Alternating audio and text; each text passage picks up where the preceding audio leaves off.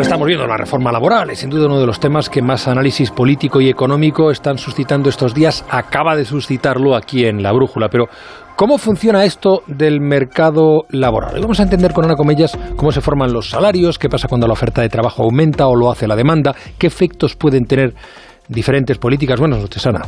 Buenas noches, Juanra.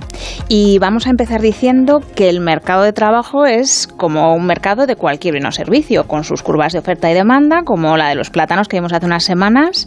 Eh, aquí en, aquí funciona, en así funciona esto. Aunque es verdad que tiene algunas o muchas peculiaridades. Bueno, por cierto, que los oyentes que no tuviesen oportunidad de escuchar la sección aquel día está disponible en la web o en la aplicación de Onda Cero, escribiendo así funciona esto en el buscador. Pero bueno, Ana, entiendo que en este caso no compraremos o venderemos plátanos, como hicimos aquel día con Ignacio, ¿no? No, esta vez eh, vamos a comprar y vender esfuerzo, horas, días, meses de trabajo. Ese es el servicio que, que se da en este mercado, el que se intercambia en el mercado laboral. A diferencia del mercado de plátanos, donde la oferta del producto la hacían las empresas y la demanda a los consumidores, eh, aquí en el mercado laboral la oferta de trabajo la hacen las personas y la demanda las empresas. Recuerdo que la demanda era eh, la rampa que bajaba, ¿no? Yo compraba más plátanos según iba bajando el precio. Eso es, e Ignacio, que era el productor de plátanos, iba en la rampa que subía. Él ofrecía más plátanos según iban subiendo los precios.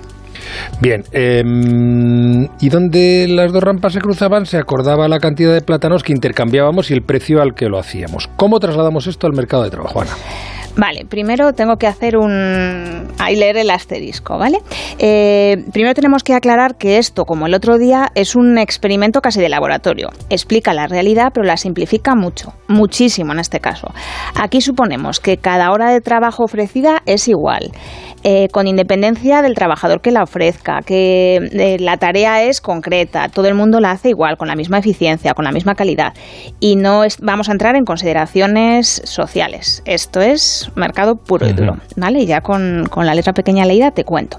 En el mercado de trabajo la oferta la formamos nosotros, los trabajadores, y nos comportamos como los productores de plátanos. Cuanto más nos paguen, más horas estaremos dispuestos a ofrecer a ese mercado. La demanda la forman las empresas, como hemos dicho. Ellas se van a comportar como los consumidores de plátanos.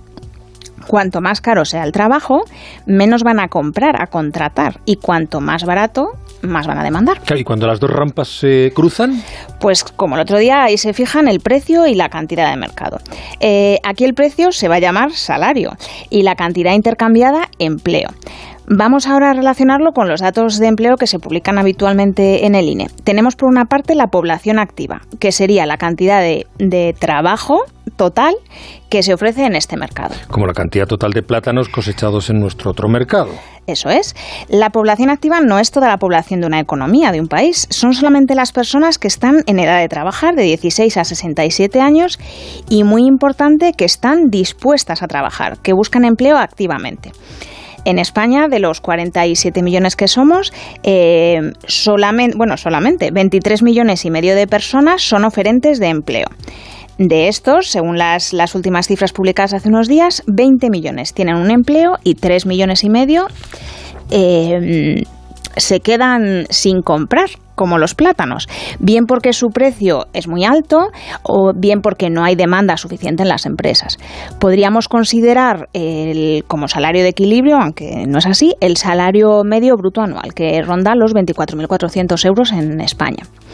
Ya te digo que la versión es muy simplista, ¿vale? El mercado laboral real está muy, como muy compartimentado, ¿vale? Digamos que habría un mercado eh, por sector, por situación, por localización geográfica, por perfil eh, de, trabajo que se ofrece y en cada uno habría un equilibrio. No es lo mismo, no lo sé, un mercado de abogados mm. que, un mercado de plataneros.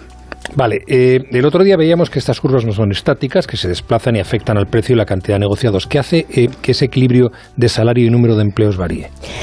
Eh, pues mira, el salario y la cantidad de empleo van a subir cuando las empresas demanden más trabajo, porque las expectativas de crecimiento para ellas son mayores y necesitan trabajadores para hacer frente a una mayor producción, o porque la productividad por trabajador es muy elevada y cuantos más contrate, más beneficios obtendré.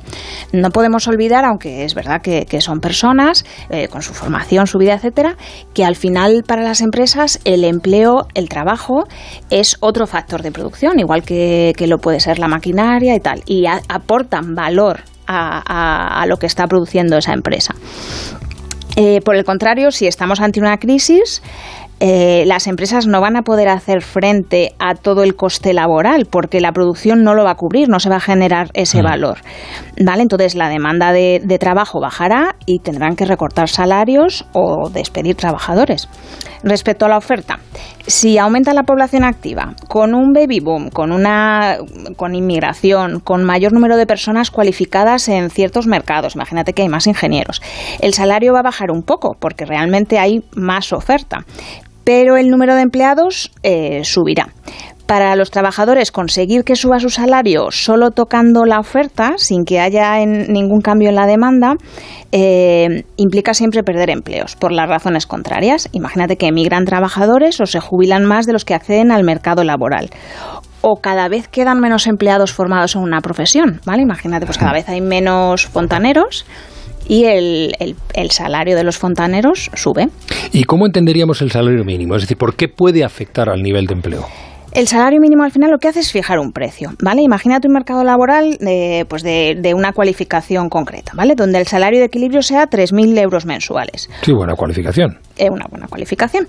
Y un salario mínimo de 1.000 euros no va a tener ningún efecto en el mercado porque eh, se está superando, ¿vale? Es el mínimo y se cubre. Sin embargo, si el salario de equilibrio fuese 800 euros porque pues, la actividad requiere otro tipo de cualificación, y yo fijo un salario de 1.000 euros, vamos a tener un, exceso de oferta. A 1.000 euros va a haber más personas dispuestas a trabajar, más oferta que demanda, empresas dispuestas a contratar. Y este exceso de oferta en el mercado de trabajo se llama desempleo. Son personas que no han encontrado un trabajo a ese precio y, bueno, pues nuevamente con las consideraciones eh, sociales aparte. Déjame preguntarte por otras medidas sobre salarios de las que estamos hablando. ¿Sube la cotización a la seguridad social? Eh, bueno, ya sabes que el salario, eh, como hemos dicho, el mercado es más complejo de, lo que estamos viendo aquí. Tiene dos partes. Por un lado, tenemos lo que percibe el trabajador y por otro lo que pagan las empresas por cada trabajador, que aparte de, ese salario, pues son una serie de, de, costes, pues ya lo sabemos, ¿no? De seguridad social, etcétera de nuevo otra vez, sin entrar en, consideraciones sociales o presupuestarias en este caso, una, una, subida de la cotización va a implicar para las empresas un mayor coste. ¿Vale? Es como si suben los precios del plátano. Eh, voy a comprar en principio menos plátanos, o sea que voy a contratar a menos trabajadores a priori. ¿Y la temporalidad de la que hablábamos hace un momento? Pues esa temporalidad, Juan Raya, es otra historia. Así que nada, en unas semanas veremos cómo funciona esa parte. O sea que la próxima, eh, la temporalidad. Si quieres, sí, a menos que nos surja otro tema de rabiosa actualidad y queramos saber cómo funciona. Más que esto, pero no, lo dejamos pendiente. Muy interesante. Gracias, Ana Comellas. Muchas gracias, Juan Hasta la próxima.